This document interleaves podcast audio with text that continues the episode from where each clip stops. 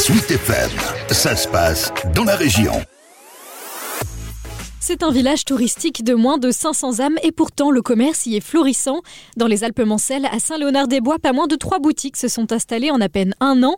Il y a eu la mise en place d'un service de location et de réparation de vélos, bientôt l'ouverture d'une savonnerie artisanale et dernièrement l'inauguration du marché de Camille, une épicerie qui se tient au même emplacement que celle existante il y a de nombreuses années. À 26 ans, Camille Roche a repris le flambeau. Saint-Léonard, c'est mon village d'enfance. C'était une envie de promouvoir en fait euh, l'agriculture euh, qu'on a autour de chez nous, faire découvrir euh, aux habitants euh, les producteurs du coin qui transforment leurs produits à la ferme et euh, de réunir en fait tous ces producteurs dans un même lieu. Il y a trois ans, ce sont des logements insolites qui ont été créés aux abords du village.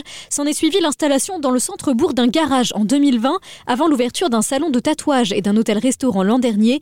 Une dynamique appuyée par la municipalité, selon le maire Pascal Delpierre. La commune a aidé par les relations que j'ai avec ses commerçants et aussi euh, par des rendez-vous avec le conseil départemental et la région pour euh, leur trouver les aides les meilleures pour pouvoir s'installer. Malgré ces nouveaux commerces, il reste une ombre au tableau pour le maire. Par rapport à ces nouvelles installations, beaucoup de gens seraient intéressés pour venir sur Saint-Léonard-des-Bois, mais ne trouvent pas l'immobilier à vendre pendant que de l'autre côté, nous avons un grand nombre de maisons vacantes. Acheter une bâtisse est devenu mission quasi impossible, soit parce qu'il s'agit de résidences secondaires, soit, et c'est plus rageant, parce que les propriétaires laissent leurs biens dépérir.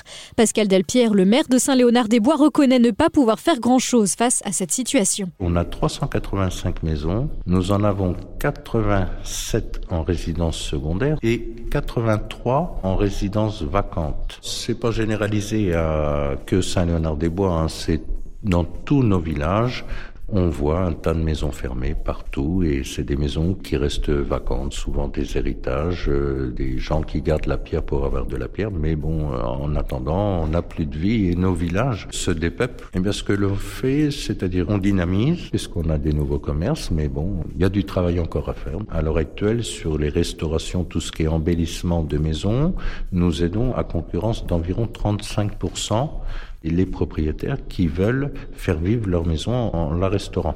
Et notons qu'avec le récent développement du télétravail, au moins deux familles parisiennes ont réussi à s'installer dans le village.